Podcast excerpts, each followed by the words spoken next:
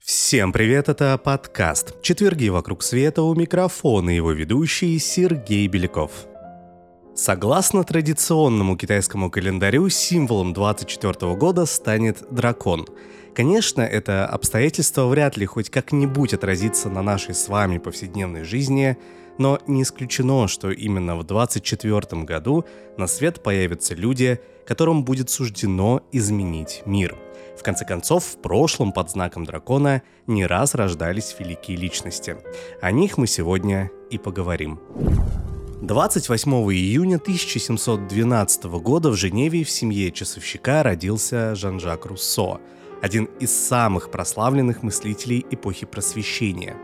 В детские и юношеские годы Руссо успел побывать и учеником нотариуса, и учеником гравера, и даже лакеем. Затем он скитался по Швейцарии и Франции, находя время для чтения и занятий самообразованием – Познакомившись с французским писателем и философом Дени Дидро, Руссо вошел в кружок энциклопедистов, ставил оперы и комедии. В то же время его занимали фундаментальные вопросы происхождения государства и устройства общества. Этой теме он посвятил изданный в 1762 году трактат об общественном договоре, в котором провозгласил право народа вернуть себе свободу, отнятую в результате нарушения власть имущими общественного договора – Впоследствии это право было закреплено в Декларации прав человека и гражданина, принятой после Великой Французской революции. Кроме того, Руссо подчеркивал необходимость воспитывать детей так, чтобы они вырастали свободными и ответственными гражданами. Идеи и труды одного из основоположников романтизма не утратили актуальность и по сей день.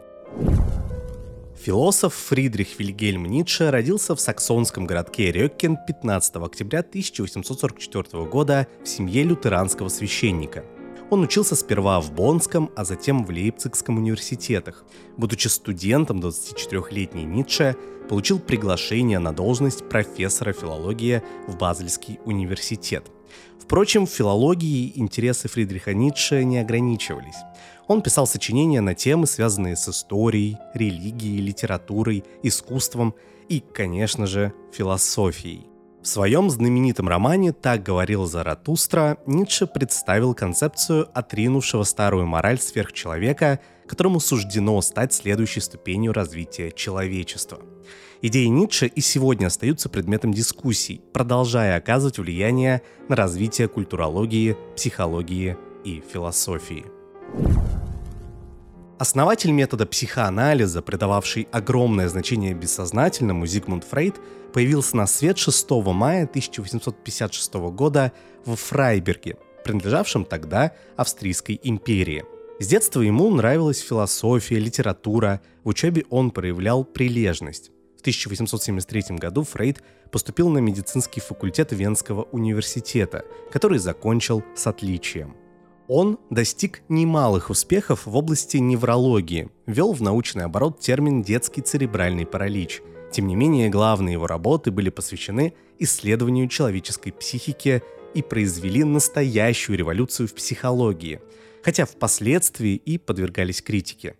Идеи Фрейда оказали влияние не только на науку, но и на искусство – в частности, под впечатлением от трудов Фрейда писал многие свои картины другой герой нашего подкаста – Сальвадор Дали.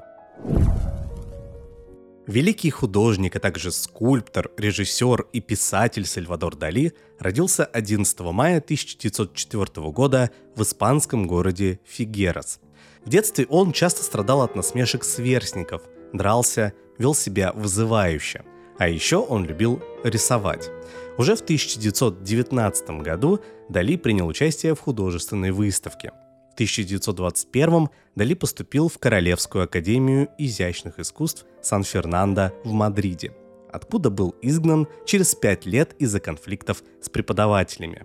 Уехав в Париж, пытался найти собственный стиль и примкнул к сюрреалистам, но вскоре порвал с ними, заявив «Сюрреализм — это я». Знаменитые картины и скульптуры Дали отличаются парадоксальностью, совмещая несовместимые, казалось бы, образы. У некоторых работы художника вызывают шок. На публике Дали часто вел себя вызывающе и заслужил репутацию гения эпатажа. Кстати, про Дали и его музу Елену Дьяконову у нас есть отдельный подкаст. В пятом выпуске седьмого сезона мы рассказали об истории любви великого художника. Писатель и драматург Джордж Бернард Шоу родился в Дублине 26 июля 1856 года. В протестантской школе, куда его отдали родители, Шоу был одним из последних учеников. Но он с упоением читал, самостоятельно постигая литературу, философию и другие дисциплины. С 15 лет он работал клерком, а затем кассиром – в поисках лучшей жизни Бернард Шоу в 1876 году уехал в Лондон, где проникся социалистическими идеями и начал заниматься журналистикой. Параллельно он писал романы, но редакторы и владельцы разных издательств много раз указывали ему на дверь. Тогда он переключился на драматургию, написав несколько злободневных пьес, а всего из-под его пера вышли почти 70 пьес, самой известной из которых стала комедия «Пигмалион», в 1925 году шоу был удостоен Нобелевской премии по литературе за творчество, отмеченное идеализмом и гуманизмом, и за искрометную сатиру, которая часто сочетается с исключительной поэтической красотой. Второй после Шекспира британский драматург скончался в 1950 году. Последний российский император Николай II родился 18 мая по новому стилю 1868 года. Как полагалось царскому отпрыску, он изучал иностранные языки, юридические и экономические науки, постигал военное дело. На трон Николай II взошел в 1894 году после смерти своего отца, Александра III. Торжественная церемония коронации монарха в 1896 году была омрачена давкой на Ходынском поле в Москве, жертвами которой стали свыше тысячи человек. В отечественную историю Николай II вошел как один из самых противоречивых правителей. На его царствование пришлись русско-японская и Первая мировые войны и две революции, которые оставили в тени технические и культурные достижения Российской империи в конце 19-го, начала 20 века – 1917 году Николай II отрекся от престола, а после прихода к власти большевиков был расстрелян в Екатеринбурге вместе с женой и дочерями. Эрнесто Гевара де ла которого мир помнит под именем Эрнесто Че Гевара, родился 14 июня 1928 года в аргентинском городе Росарио в семье архитектора. Будучи ослабленным астмой ребенком, он много читал, Сначала художественные произведения, а когда повзрослел, то освоил труды Маркса, Энгельса, Ленина, Кропоткина.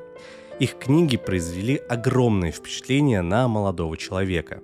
В 1951 году совместно с доктором Альберто Гранадо будущий революционер совершил путешествие по Южной Америке.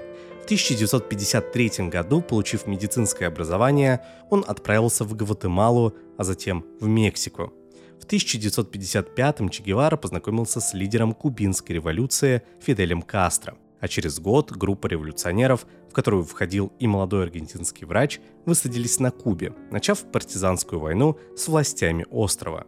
После победы кубинской революции в 1958 году Че Гевара стал работать в правительстве Кубы – он призывал повсеместно бороться с американским империализмом, уничтожить капитализм во всем мире, поддерживал и организовывал повстанческие движения в Конго и Боливии. В октябре 1967 года он был убит в Боливии в результате спецоперации, разработанной ЦРУ. Для многих Эрнесто Че Гевара, несмотря на свою неоднозначность, остается символом борьбы за справедливость. Джон Леннон родился 9 октября 1940 года в Ливерпуле. Он с детства увлекался музыкой и уже в юные годы заявил, что станет знаменитым музыкантом. Уже в 1956 году 15-летний Леннон создал группу The Quarrymen. На втором выступлении коллектива он познакомился с начинающим исполнителем Полом Маккартни, который через некоторое время представил ему своего друга, соло-гитариста Джорджа Харрисона – Молодые люди быстро нашли общий язык и стали играть вместе. Позднее к ним присоединился друг Джона Стюарт Садклифф. В 1960 году группа сменила название на The Beatles, а в 1962 сформировался ее легендарный состав. Пол Маккартни, Джон Леннон, Ринго Стар и Джордж Харрисон. Битлы были чрезвычайно популярны в Европе, завоевывали американскую публику, да и в СССР у них было немало поклонников – Леннон однажды заявил, что The Beatles популярнее Христа, чем вызвал негодование даже среди преданной аудитории. Сольная музыкальная карьера Леннона тоже была весьма успешной. Кроме того, он снимался в кино, писал книги, занимался общественной деятельностью. В декабре 1980 года выстрел экс-фаната битлов Марка Чепмана оборвал его жизнь. Эдсон Арантис Дуна Сименту, вошедший в историю под именем Пиле, родился 23 ноября 1940 года в маленьком бразильском городке Трес Карасоинс. Ему пришлось познать бедность, но мальчик никогда не унывал и играл в школьной футбольной команде, демонстрируя искусное владение мячом и атакующую манеру игры, что естественно нравилось публике и тренерам – уже в 15 лет его взяли в клуб «Сантос», а вскоре пригласили в национальную сборную. Пеле вошел в историю как единственный игрок, трижды становившийся чемпионом мира. На чемпионате мира 1970 года его признали лучшим игроком. В составе сборной Бразилии он провел 92 матча, в которых забил 77 голов. Всего же на его счету 1279 голов по версии книги рекордов Гиннесса – в 1999 году Международный олимпийский комитет признал Пеле лучшим спортсменом 20 века. А закрывает наш сегодняшний список выдающийся мастер боевых искусств, актер, режиссер и сценарист Брюс Ли. Он родился 27 ноября 1940 года в Сан-Франциско, куда его родители, которые были актерами китайской оперы, приехали на гастроли.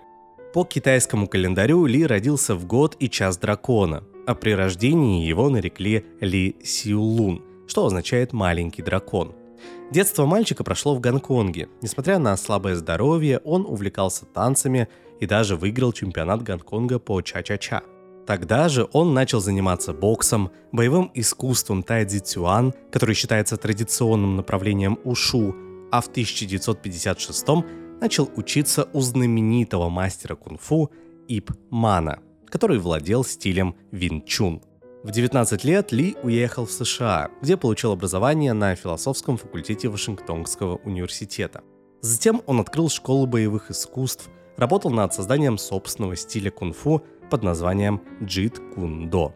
В конце 1960-х годов он дебютировал на экране, снявшись в популярном сериале «Зеленый шершень». Его владение боевыми искусствами привлекло зрителей, и вскоре Брюс Ли стал настоящей звездой. До смерти в 1973 году он успел сняться в ставших культовыми картинах «Большой босс», «Кулак ярости», «Путь дракона», «Выход дракона», «Игра смерти». Созданные им образы способствовали популяризации восточных единоборств на Западе. Брюс Ли пропагандировал смешение всех стилей, призывал брать лучшее из разных боевых искусств – не случайно его считают одним из основателей современных смешанных единоборств ММА. А на этом все. Это был подкаст «Четверги вокруг света». До новых встреч!